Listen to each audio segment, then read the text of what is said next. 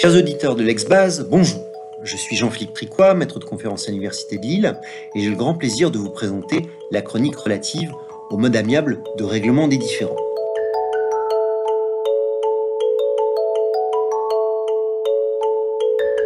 Pour la présente chronique, évoquons un arrêt Banque Palatine, prononcé par la Chambre commerciale de la Cour de cassation le 8 mars 2023.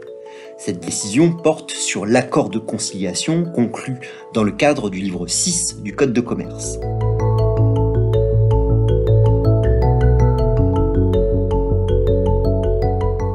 Les articles L611-1 et suivants du Code de commerce prévoient que, devant le tribunal de commerce, une procédure de conciliation peut être diligentée pour favoriser la conclusion entre le débiteur et ses principaux créanciers, ainsi que le cas échéant ses co-contractants habituels, d'un accord amiable destiné à mettre fin aux difficultés de l'entreprise. En cela, l'accord de conciliation est un instrument pertinent pour renforcer le crédit d'une entreprise avant que l'irréparable cessation des paiements ne survienne.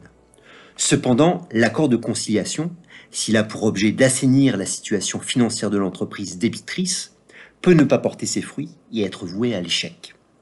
Dans l'espèce du 8 mars 2023, l'hypothèse se présente. Une société avait bénéficié d'une procédure de conciliation qui avait abouti à la régularisation d'un accord de conciliation. Cet accord de conciliation ayant été homologué par la suite.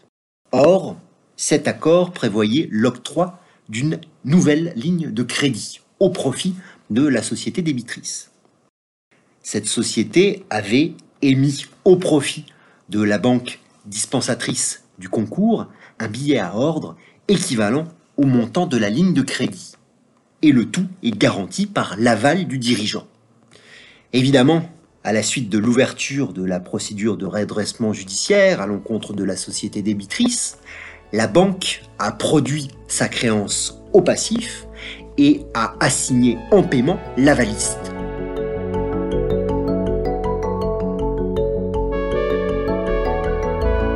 Même si l'espèce du 8 mars 2023 n'est pas publiée, l'arrêt est frappé du lettrage D, il n'en demeure pas moins que cette décision présente différents intérêts.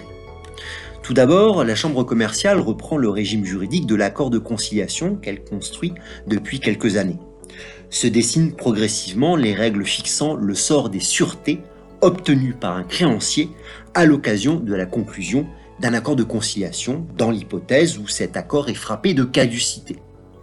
À cet égard, un premier arrêt du 25 septembre 2019 avait précisé que le créancier qui a consenti au débiteur des délais ou des remises de dettes dans le cadre de l'accord de conciliation recouvre l'intégralité de ses créances et des sûretés qui les garantissaient.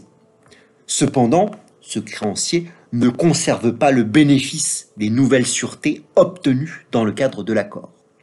L'arrêt du 8 mars 2023 reprend cette solution avec la même formule. Ensuite, un autre arrêt du 21 octobre 2020 indique que l'accord de conciliation n'ayant pas été entièrement exécuté au jour de l'ouverture de la procédure de sauvegarde à l'encontre de l'entreprise, l'échec de cet accord avait entraîné la caducité de celui-ci dans son intégralité. À ce sujet, la doctrine a pu s'émouvoir des conséquences de cette caducité.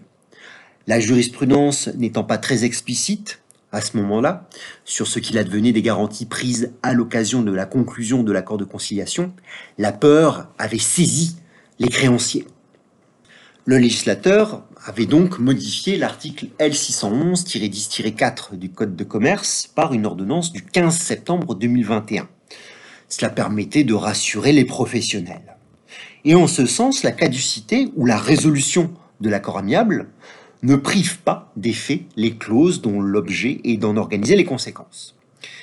Puis la jurisprudence a apporté de manière satisfaisante les précisions escomptées.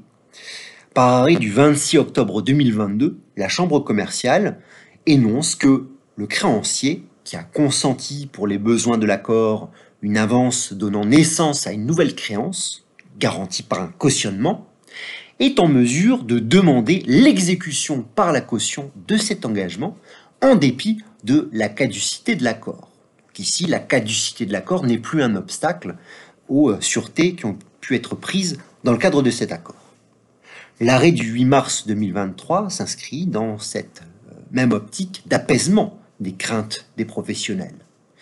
Il en ressort donc que le créancier qui a consenti pour les besoins de l'accord de conciliation une avance, toujours de la même façon donnant naissance à une nouvelle créance garantie par un cautionnement ou un aval, est en mesure de demander l'exécution par la caution ou l'avaliste de cet engagement, en dépit de la caducité de l'accord à la suite de l'ouverture d'une procédure collective.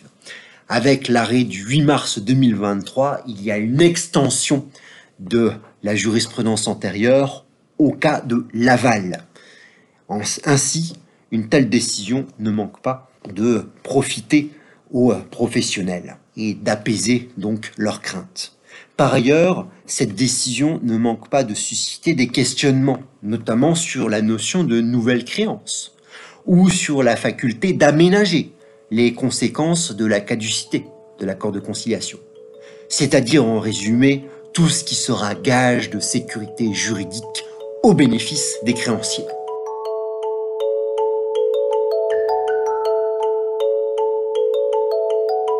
La chronique relative au mode amiable de règlement des différends est à présent achevée.